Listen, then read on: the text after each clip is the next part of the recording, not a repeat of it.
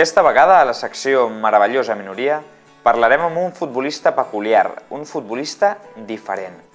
Un jugador que apuntava a ser la nova estrella de l'Espanyol, que brillava al planter, però que la vida el va portar per altres camins. Pel Jacinto, el futbol era una forma d'expressió, de reivindicació. Ara és educador social a una escola del Poble Sec. És pare i és feliç. Bueno, mi trayectoria en el club fue, fue algo inesperado.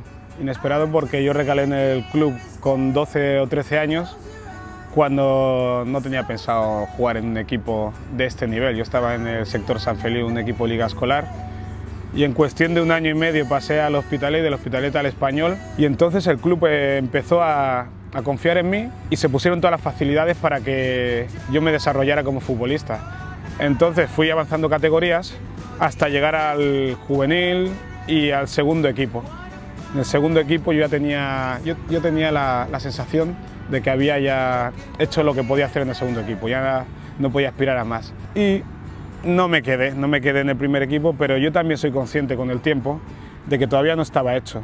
Porque cuando yo entrenaba con el primer equipo, para entrenar normal, yo tenía que ir al 100%. Y al 100% no es con toda la actitud del mundo, no. Es sacando la lengua y esforzándome al 100%. Y entonces es difícil mantener ese ritmo si vas a entrenar de vez en cuando. Pero el año que me fui, yo creía que podía hacer la pretemporada con el primer equipo, que era una cosa que habíamos hablado, pero por X motivos al final decidirme a Inglaterra. Era porque necesitaba un cambio, llevaba 6-7 años en el club y luego pues ya empiezas eh, en el mundo de los mayores y ya va cambiando la historia de lo que es el fútbol, de lo que es una diversión a lo que es ser un trabajo extra exigente. Quan eres infantil van dir de tu que series el millor jugador del món. Es difícil ser mejor del mundo cuando con 13 años te dicen que eres el mejor del mundo. Entonces, ¿qué te queda? ¿Mantenerte o bajar? Me mantuve, me mantuve, me mantuve, no como el mejor del mundo, sino como un gran jugador y yo notaba cada año que iba mejorando. ¿Qué pasó? No sabría decir, porque yo cuando me fui del español todavía estaba a un nivel altísimo. Es más, el primer año en Inglaterra seguía a un nivel altísimo y yo creo que ahí fue la, la clave para que mi carrera empezara a bajar. Porque ahí, cuando estuve al mejor nivel de mi carrera, con 19-20 años, jugaba con el equipo reserva. Ya me fui con la premisa de que si con 24 años no estaba jugando en primera división o en segunda división asiduamente, me retiraba del fútbol, esté donde esté. Pero bueno, aguanté hasta los 26 y cuando ya no me dolía nada de las lesiones que tuve, eh, decidí que era el momento de dejarlo porque es mejor empezar la vida normal con 26 que con 34. Per què ho vas deixar, Jacinto? Hasta los 22 años disfrutaba, pero de una manera increíble, increíble. Pero cuando ya no me divertí, ya no era el mismo.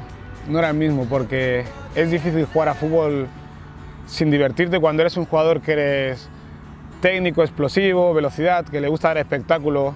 Y cuando yo no daba espectáculo, no me sentía frustrado, sino limitado. Limitado porque yo sabía que podía dar más, pero no encontraba la tecla para poder dar más. Entonces luego pasé por algún equipo que parecía que volvía a subirme al tren, pero por algún motivo volvía a bajarme del tren. I ara què, Jacinto? A què et dediques? He tenido la suerte que el destino ha hecho una carambola y trabajo como vechador en un colegio. Yo lo llamo facilitador porque facilito la vida de los profesores y de los alumnos. Estoy en clase y ayudo a los chavales que tienen problemas de aprendizaje. Están en clase y tienen a alguien a quien preguntarle las cosas sin levantar la mano, sin pasar vergüenza, pueden desarrollarse. Entonces yo soy esa figura que equivaldría a lo que es el segundo entrenador dentro de un equipo de fútbol. La gente le cuenta los problemas al segundo entrenador, no al entrenador. Pues conmigo es igual en el colegio. Queda clar que el futbol per tu alguna cosa més que jugar a pilota. Era una manera de tener un- una voz, que alguien escuche. Porque siendo negro en España, eh, es difícil que te escuchen si no estás metido en ciertos círculos. Y no era reivindicación, porque a lo mejor yo, yo quería reivindicar para los negros, para los blancos y para todo el mundo. No que quisiera hacer política del fútbol, pero yo quería agradecer a la sociedad lo que a mí me ha dado, porque yo llegué a Barcelona con mi madre desde Canarias cuando tenía 10 años y puedo decir que la sociedad catalana aquí en Barcelona a mí me ha dado mucho. Quizás si yo ir a otro lado me, me da lo mismo, pero yo lo que he vivido es aquí. Entonces, de alguna manera, uno quiere que otra gente tenga las mismas oportunidades, ya sea en el fútbol o en cualquier otra cosa.